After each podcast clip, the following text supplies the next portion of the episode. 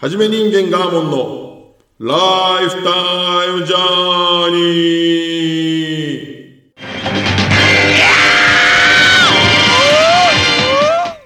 ー。この番組は私ガーモンがなかなか普通では味わえない稀有な人生体験を通し鬱屈とした今の世の中を時には切り時には笑い飛ばす超個人的ラジオです。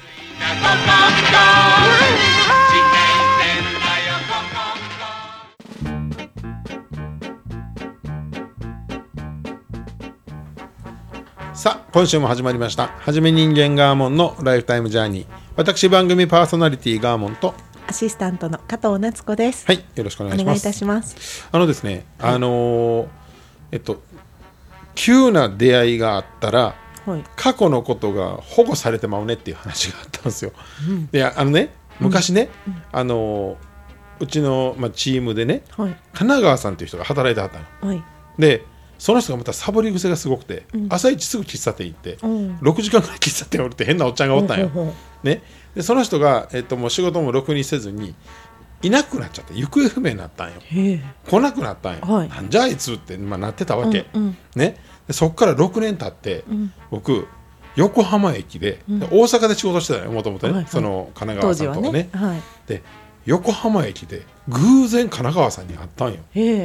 で向こう罰が悪いじゃない？うん。うわっっていう顔したんやけどうん。僕神奈川県で神奈川さんに会ったことで興奮してもっては「すごないですか?」って言ったん。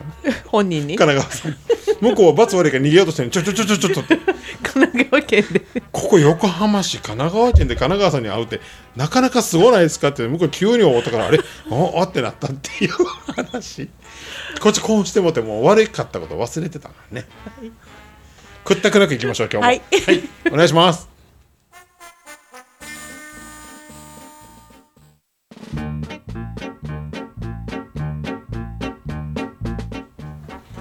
さあではですね今週のトークテーマを IoT はい。としたいと思います。はいえっ、とここね近年、えーまあ当たり前になっていくこのインターネットの世界のことですね。はい。えーインターネット・オブ・シングスの略でございますね、IoT。まあだいぶ当たり前になってきたので,、ね、で簡単に言いますと全ての道具やものにインターネット機能が入るということですね。もののインターネットみたいな。そうですね。って言われてますよね。ね、言い方をしますね。であのーまあ平たいところでいきますと、まあ、家ですよね。例えばエアコン、もうあのネット機能ついてますから、えー外からもちろん遠隔でスマホでオンできるオンで。きる、オフできる、で、えー、ともっと言うと AI 機能を積んでるので、インターあのエアコン自体がね、例えば温度を察知して勝手につく、勝手に消えるとかね、でそこに人感センサーまでつけたらこの部分だけ風出すとか、ね。エアコンで言うとね。で分かりやすいところで言うと、えっと、車、まあ、AI 搭載なので、まあ、自動運転とかね、はい。えっと危険予知とか。あんなもん全部そうやし、冷蔵庫もなんか何やったかな、えっと、腐りそうなもの検知とか。なんかねめちゃくちゃ進んでいってるんですよ。捨てて捨ててっていうのかな。アナログ。食べて。アナログ急に声優さんみたい。食べて食べてみたいアニメみたい。可愛いけどね。可愛いよね。そんな言ってくれた方が。な。その前までめっちゃ男性バージョンもあるかも。腐りかかってますぞ。みたいな腐ってますぞ。みたいな。ないかな。侍。侍風で。人参。腐ってますぞ。もはや。みたいな。言ってくれたら面白いね。はい、ちょっと。切腹みたいな。何が切腹か分からへんけど。さ面白がってくれたらずっと言うよこれ IoT の話がもう終わらんくなってまうよ 冷蔵庫加藤さん加藤さんが加藤さん激ハマりしてそんな思んないでこれ加藤さんの金銭みんなの金銭と違うからねごめんなさい、ハマってしまって。侍にはまりま今した。侍にハマったよねなんで侍？なんで侍やねんないやいやアナログで言ったからアナログを遡ったら侍やなとさっきまで。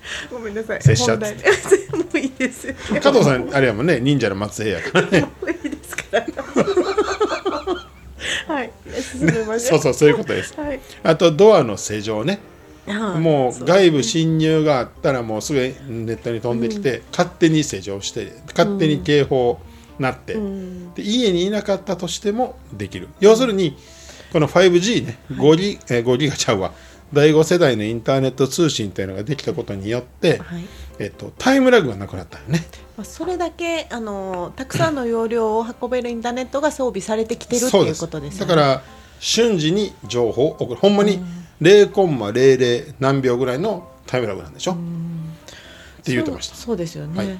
だから IoT ももちろんそうですしロボット文化が当たり前になるので、これで初めて遠隔で物事ができるっていうのが IoT のすごいとこ。ろだすだそうです、でちょっと話ずれますけどもこの、えー、と 5G が出たことによって遠隔操作がほんまにかなったんですって。でこれの一番顕著なあの実例が遠隔手術ですって。あーだから例えば、えーすごい難解な病気アメリカまで行かないと手術ができないっていうのがあった時に今はなんかあのね募金とかやって、うん、行きまあ。渡航費稼いでやるじゃないですか、じゃなくて日本で受け入れたりする可能性が出てきたっていやでもそれ怖いですね。怖いねもうちょっとこう大きなもんから入ったらいいのにこの緻密なところから急に行かんといてほしいでもなんか医療のそれは結構大きな目的やったらしいですよ。もともとこの、えー遠隔で 5G 言えばの。うん、なるほど。遠隔でやらないといけないことは人命を救うことらしいです。なんですって。遠隔ででもお薬持っていけないのにね。まあね。うん。それはだから物がない。あるんじゃないの？医療が。こっちにも、ねだから、えっと、IoT とこの、えっと、ロボットと 5G と全部連動してるんで、だから車もどんどんロボット化していくんですよ、昔ナイトライダーというアメリカのドラマがあって、はい。それはあの車にもうその人工知能みたいなのが乗っかっててあ相棒なわけですよ。よくありますよね。うん。でそんなになるよ。うん。今日はいい天気だねみたいな。そうそうそう。あ何やったっけ？車の名前。ナイト2000やねんけど。主役の人何やったかな？車の方から話しかけてくるから。うん。今日の調子どう。まさに今日の調子どうみたいな。でもほんまにそんなんなるんやって。でえっとアレクサとかそうですもんね。あそうそうそうそう。だんだんとこうえっとえ蓄積データ蓄積してて人格的にこう性格を持っていくみたいな。そうみたいね。アレクサがうん、突っ込む動画知ってます。知ってます。好きですね。見てんの見ました。アレクサアレクサがえっとそのまあどこまでほんまか知らんけどね。あのアレクサはそうですそうです。そうなの？まだまだそこまで行ってないですよね。はい。アレクサがあれとあれとあれかあの、まあ、男の子があれとあれ買っといてって言ったら、えっとアレクサが、まあ、例えば歯ブラシとひげ剃りと石鹸買っといてって言ったら、アレクサが歯ブラシとひげ剃りと口臭予防ですね。って口臭ないわみたいなね。いうやり取りをアレクサとやってアレクサ漫才みたいなね。ね。すごいよね、うん。すごいで。もうなっていくんでしょうね。すごいことやで、でもそれぐらいの、えっと、データ蓄積はできるん。ですよね、だから全てにインターネット機能がないとあかん時代になったわけね、ついついにね。すごいですね。それぞれが動き出すんですね。ね、でこれ日本においては高齢化もすごい一緒に絡んでて、えー、と例えばその今の、えっと、お父さんの、えー状態を離れたところで住んでる息子たちが見れるとか。いやいやなそれされたら。でもあれよ、えっと、監視カメラじゃなくて、あれやんかバイタル取る、例えば血圧とか、呼吸まで取れるんでしょ今。興奮してたらすぐバレますよ。ほんまやわ。お父さん。娘さん。お父さん。お父さん。ちゃうちゃうちゃう。もうやめて。趣旨が違う。趣旨が違う。違う。違う。人命を守る。遠隔は人命を守ることは1位はい。バイタルやつで興奮してるの取ってんちゃうね。それはってるみたいな。それはほっといてほしいほっといてね。まあでも確かにいろんなものを見てるから夜、僕映像で。興奮はするよ。いいですいいです。いいです。そういうね。いあと何やったっけ？えっとマットね。うん。何？まあ体のね体調を全部取れる、そこにインターネット機能を積んでて、蓄積して、あ手首に巻いてるだけでまあスマートウォッチとかもそうやけど、あもう全部測れますもん。まあ言った IoT の一部やね。医療とかそっち系の方が開発が早いですね。お金がかけれるっていうのもあるんでしょうけどもね開発が早いけど。もっとなんか身近に私たちの生活の中でいろいろ入ってきたら面白いですね。ね、富士フィルムがやってたのはなんか椅子？に全部の機能が入ってて、健康その日の健康状態歪み、血液の流れ、体温全部測れるだそれだけでも診断ができる。そのデータを今度病院に送る、だからもう いながらにして、えっと、先生の診断を受けれるみたいな、それによって薬を出す。みたいな、あとすごいのいっぱい聞くねんけどあの、えっと、注射針で入れれる、えっと、チップ。うん、IC チップ、うん、体に。そのサイズまで来てるってだから体に埋め込むって昔はちょっと大きいものをもう無理やり？うん、あのボコっとなってたのがあもうあんなん全然。おさあのお財布なしでピーって、うん。玄関の鍵もピーあそうそうそうそうそう。便利ですね。です。もう。クレジット機能も積むから。うん、お金もピーって、ねえ。すごいや。手切られる。手切る強盗出てくるね。ほんまやね。次は。とかあの網膜に網膜にえっと何やったっけ？カメラ入れれるのかな今。ってなってるよ。あじゃあ、えっと、よくあるこうスパイ映画とかでそうそう。まばたきして撮るみたいな。パシャって。とかここにデータ出すっていうのもここで出すんかっこいいですよね。ね。ドラゴンボールみたいに。ね。ね。使うたみたいなね。ね次ほんであのあれでしょ？アップル？どこやろ？グーグル？うん。がサングラスであの普通のサングラスの重さでが画面出すのも作ってる、で車も、えー、とナビも、と操作も全部ガラスに出すっていう、ガラス全体がスクリーンのようになって、えーいやと出すっていう。それかっこいい。確かに今財布は置いてもスマホだけは常に持ってるじゃないですか、うんうんうん。どんな時も、うん。スマホ持たんでよくなったらだいぶ気分軽いですね。ねだいぶ変わるよ、うん、ここに画面パッて出せたすらごいよね。かっこいい。あとあの空中の微量なその何？電気と水を使って、ん。空この空中というかにスクリーン出す、うん、それできたらすごいな。ホログラムできますよね。あホログラムは絶対できるって、だからこの、まあ、コロナ禍もあってさ、うんまあ、今今はさズームとかっていう、うんちゃうよ。もう来るもホログラムね。んもうあれですよ。ほら加藤さん大好きな「スター・トレック」の世界。大好きなんですよ。ここに全部おるよ。ねホログラムがスパイ映画でもら。あるけどさもうあれがもういよいよもう多分数年やで。楽しみです。すごいよね。で空飛ぶ車ももう一応できてるし。飛ばさなあかんのかな車って。だって今もう、まあ、人口減るからねでも今はもうあの交通渋滞なくすには空しかないってなってるから、うん。あれですよね。何でした？あのドローン？ドローン。ドローンでドローン荷物運ぶってなってねるし、遠隔操作でできるから。よ全部よ。うん。すごいよ。だから生活が激変するよこの先。私でもまあまあそらホログラムやその今回コロナで特に、うん。あの画像でつながれますんで、うん。いよいよ、まあ、家に出ん方向は間違いないかもですね。ね。でこれ在宅になって脳をいじってバーチャルなのね、ん。このままいったら、ん。もう IoT どころか人間ももうそこに組み込まれていってさ、本体も。脳がそう本体いらん。はカプセル。はもうめっちゃ。もうマトリックスやねマトリックス。いつも最終マトリックスにつながるんです この話。って考えたらマトリックスすごいよね。逆に。あじゃあもっと手前の最近の話したかったんですけど。いやでも IoT がこんなに当たり前に各社、えー、と大手家電メーカーなんで、うん。今も IoT を歌い文句にして商品作ってるから。そうですよね。すごいよ。いや何が一番嬉しいやろ。やっぱり自動運転が嬉しいかな。いや冷蔵庫でしょさっきの。あ侍腐腐っておるぞちゃう？でもね、夜中に急に「明日はカレーかお前これ」みたいな。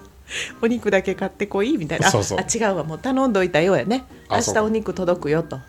侍が 侍がカレー頼むんや。あの舶来のあの黄色い粉だな。だだなっていうか。アマ言えアマゾンにね。アマゾン？アマゾン。に頼んでおいたぞあの密林に。みたいになんちゃうの？この先。い めんどくさい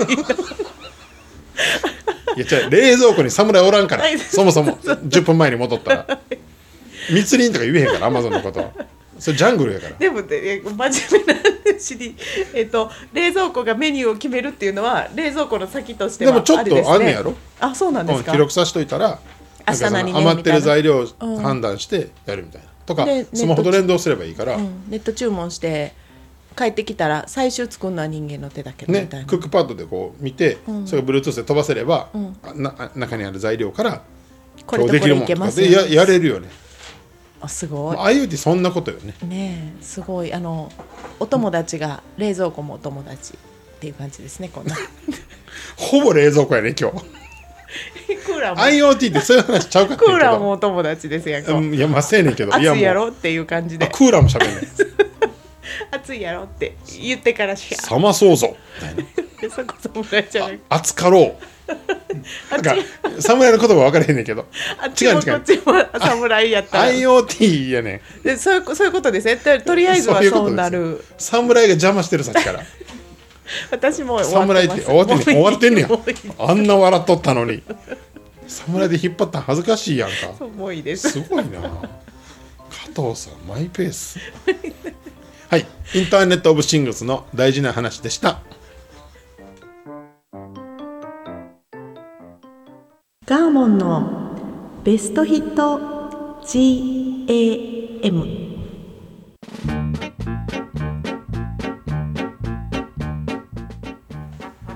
このコーナーでは私ガーモンがこれまでの人生で魂を揺さぶられた一曲を紹介してまいります。はい。はい。今日はあのサカナクションの「新宝島」っていう曲をかけたいと思います、はい。サカナクションはあの好きで、なんていうやろ独特で。特にあのえっ、とまあ曲作ってる田中さんかな。はい。がまあすごいなんかセンスが好きで。なんか PV とかもちょっとふざけてる。ちょっとかっこいいの。その絶妙ラインをすごいつくよね。でなんかあのもう音楽オタク音オタクで、うんえっとね、このコロナになる前にライブでやりたいって言ってはったんが、えっと、お客さんのそのフロアにスピーカー埋め込みたいって言ってて何億円でかかるからできひんってなったんやけど、音で包みたいって、っていうなんかそういう人。もう音へのこだわりがえぐい。こだわりなんだ。そうやでも作る曲はポップやし、ちょっとなんかねちょっとシニカルというかね、なんていうんやら詩も面白いしね。超こだわりなんですね。そうなんです。ね古いんやら新しいんやらですよサカナクションね、すごい。はい、でこの曲特に新宝島はなんかそこのテイストが強い。古いんだか新しい PV もやねんけどね。昔のドリフ大爆笑のエンディングのような映像でやってんねんけどね。いや見てみます。そうなんですよ。楽しそう。ほうなのであの僕の本来よく聞くジャンルではないけどすごい好きサカナクションは。ねえです。すごい。はい。そんなんを加味しながら聞いてください。はい。ではサカナクションで新宝島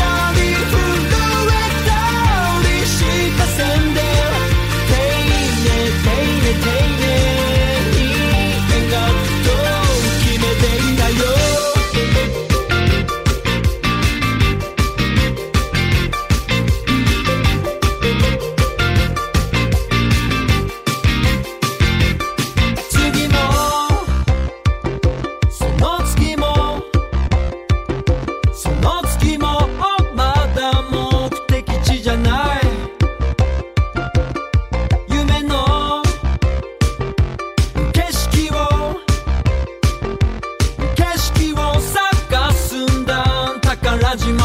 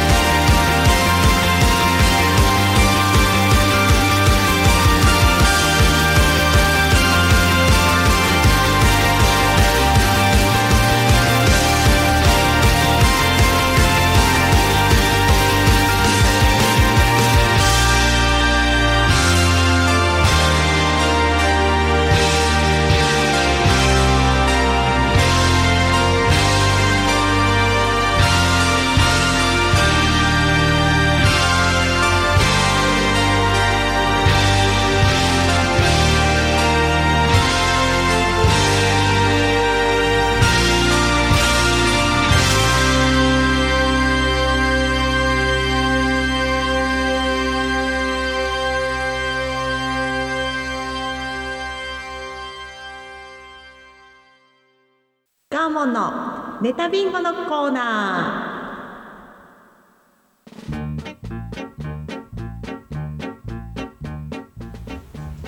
ー。このコーナーは稀有な人生を送ってきたガーモンの経験エピソードから厳選した100個のネタリスト。このリストから私加藤が毎回適当に選んで話してもらうコーナーです。では今日のネタ。ネタナンバー65コツコツくんの話。僕はあのラグビーやってましたし子供の時から外でガチャガチャ遊ぶのが好きで、大抵の怪我はしてきたんですけども唯一骨折だけがなかったんですよね。で、えー、と今からはと7年8年ぐらい前、ですからもう40になってたんかな、についに骨折をやってしまったって話ですね。で当時、えーとまあ、約1 2 3キロ離れたところ、電車で通って仕事に行っとったんですけども、後輩スタッフから、えっ、とね、結構高い高価な自転車をねいただいたんです。スポーツバイクってそうそうそう。えーとね、そうです、すっごい軽いやつで、超軽量、片手で持ち上げれるぐらいの、まあ、なかなかいいやつで、でほんまにあの走りが軽くて、嬉しくなってしまって、はい。通おうと。自転車で。ほう。12キロぐらいね。距離でいうと。行けるであろうとどれぐらいですか時間で？1時間弱。ええはい。ええでまあねもうみんなに反対されたんやけども、せっかくもらったしなんかもう気分はもうウキウキよね,、ねサイクリング気分よね。でそれを、えっと、もらったんも8月下旬でまだまだ暑いのに、うん。まあ、やろうと思って。そんなすぐ乗れるもんですかあれ？あはい乗れましたね。であの、まあ、自分に自分用にちょっとサドル変えたりとかしたんやけどね、うんうんうん。で機嫌よう通っとったんですよ、もう汗ぼっとぼとやけど着替え持って行って、みんなより早く着いて事務所で着替えて、さあ仕事やみたいなね。気持ちよかったんだ。そうやので、まあ、帰りは帰りでまた違う気分でさ、ん。ちょっと涼しくなってさ、いいなあこれみたいな。な、やってたんよ。でこの気分とは裏腹にですね毎日毎日体がだんだん傷んでいってたらしく、えっ、と1週間超えたあたりのある晩、すごい気温が高くて、えー、と帰り道ね。はい。もう半分まあ3分の2ぐらい帰ってきたところで、えーまあ信号止まって、えー路肩にちょ足置いて、うん足届かないから。でも疲れ切ってて汗だくで、あやっぱし大しんどかったんだ。しんどいしんどい。もうさ遠いからね、うん。1時間こぎっぱやからね。もう最後フラフラでしょフラフラ。家着いたらフラフラ。もう。楽しかった。よいう続きましたね。よう続いてた。喜んでたんやろね心が。で体はもうくたくたで。で、えっと、その路肩で信号待ちしようと思って足を置いて、ん。で、えっと、フェンスがあったんで、はい。奥に。ちょっとフェンスに手をかけて休もうと思ったら、自分が思ってた距離はフェンスは自分の体から3 0センチぐらいのとこやったんやけど、実は1メーター以上向こうやったええ全然遠くなもう朦朧としたわけね。結局脱水症状で。で 掴もうと思ったフェンスがね、うん。ないわけでしょ。大変。ほんの向こうすごい遠いところにあるもんで手伸ばしても届かへんので、うんチャリンコごと斜めにこう倒倒れれていったらうんそのそ、えっと、路肩とフェンスの間に速攻溝があってね、う。んえっと、結構太めの。う。んでそこにあれあれという間にチャリンコごとうん。落ちそうになったもんで、うん。あかんと思ってそのようやくフェンスを掴んでしまったわけよ。ほんほんほんなら僕のその、えー、と左手で掴んだんやけども、うん。左手に僕の体の全体重と、うん。チャリンコの、まあ、重さが乗っかってしまって掴んだまんま？超そう掴んだまんま落ちていった時にええその腕の左腕のちょうど肩から肘の間の骨がメキメキメキメキって言ったんよ。痛いほんまにあのアキレス腱切れたらブチって聞こえるっていうあれと一緒でメキメキメキメキって聞こえてあでももう手離されへんねそうほんでまあそそその時にビクってなって離してそのまま速攻に仰向けの形で落ちたんよ。上向いた状態で。そう。でちょうど人一人分の幅、あまあ、僕がでっかいもんやからねぴったりはまってもて全く動きが取れんくなった。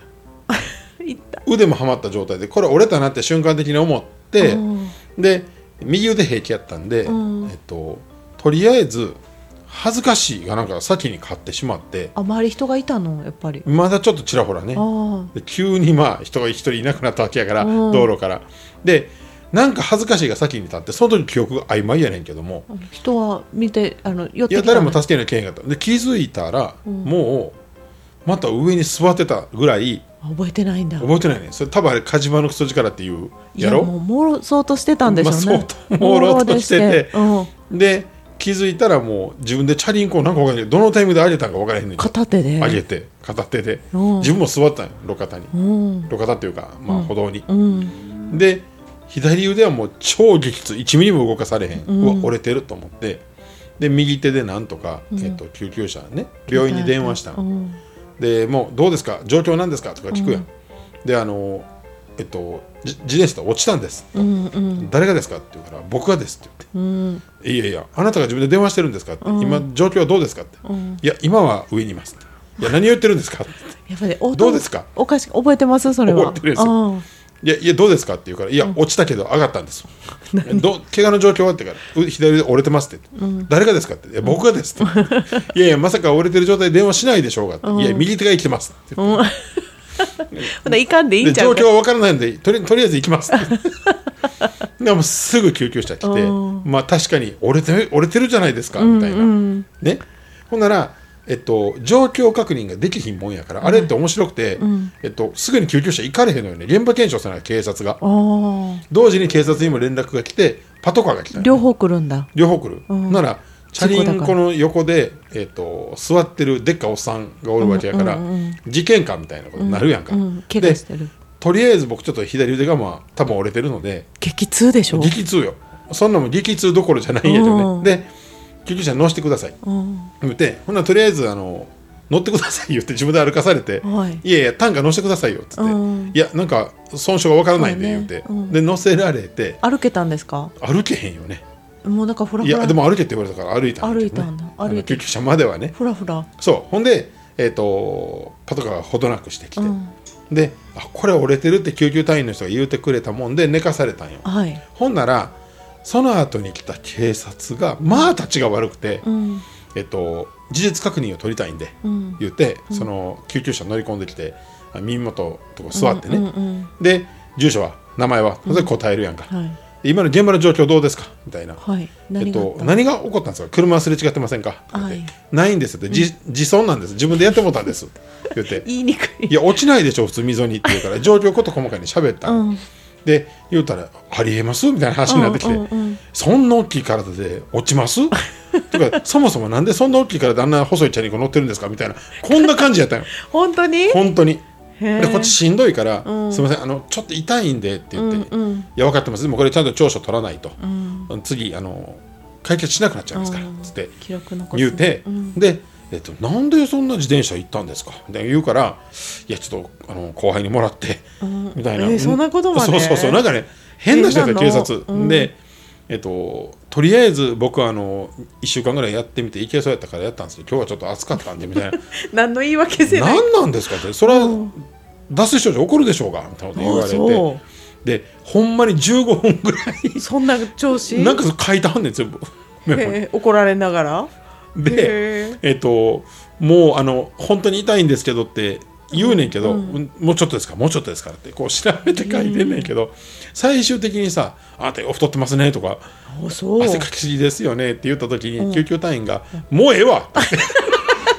ほんまやわ」もうええわ降りなさい」って言って 怒ってくれた。そうやね。あなた何考えてるんですか?」本当ですよ。救急タイムずっと待ってるんだしね。救急隊員が突っ込んだのが面白かった「もうええわ!」ってこう「もうええわあんた。もう我慢してた。ずーっとずーっとずーっと我慢してた。ナイス救急隊員とも。とにかく痛いんで」言って。そりゃそうですね救急隊員は早く楽にしてあげようと思ってくれますもんね。っていうね。どうでもいい話なんですけど、ねえ。僕そういう人によく出会うの。へえ。でその後、まあ、病院に行って、ん。で夜やったんで救急病院で結果何の手当てもしてくれず、腕つっただけで「帰り」っつって。やりようがなかった「これ止まっても痛いだけやであんた」うん。治療ないよみたいな。そうやね。それもそれでと思って、まあ、帰ったんやけど、帰ってレタスチャーハン食べた、お腹空いてっていう。いやほんでえっと今怪我の名前は粉砕骨折でした。痛い。もうレントゲン取ったらほんまにあのパズルのもう粉々。へで半年かかりました。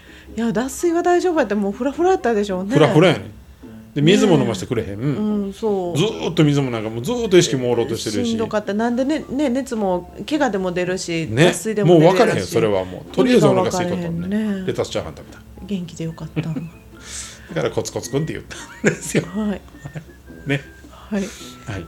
痛いようなね痛くないようなお話でした、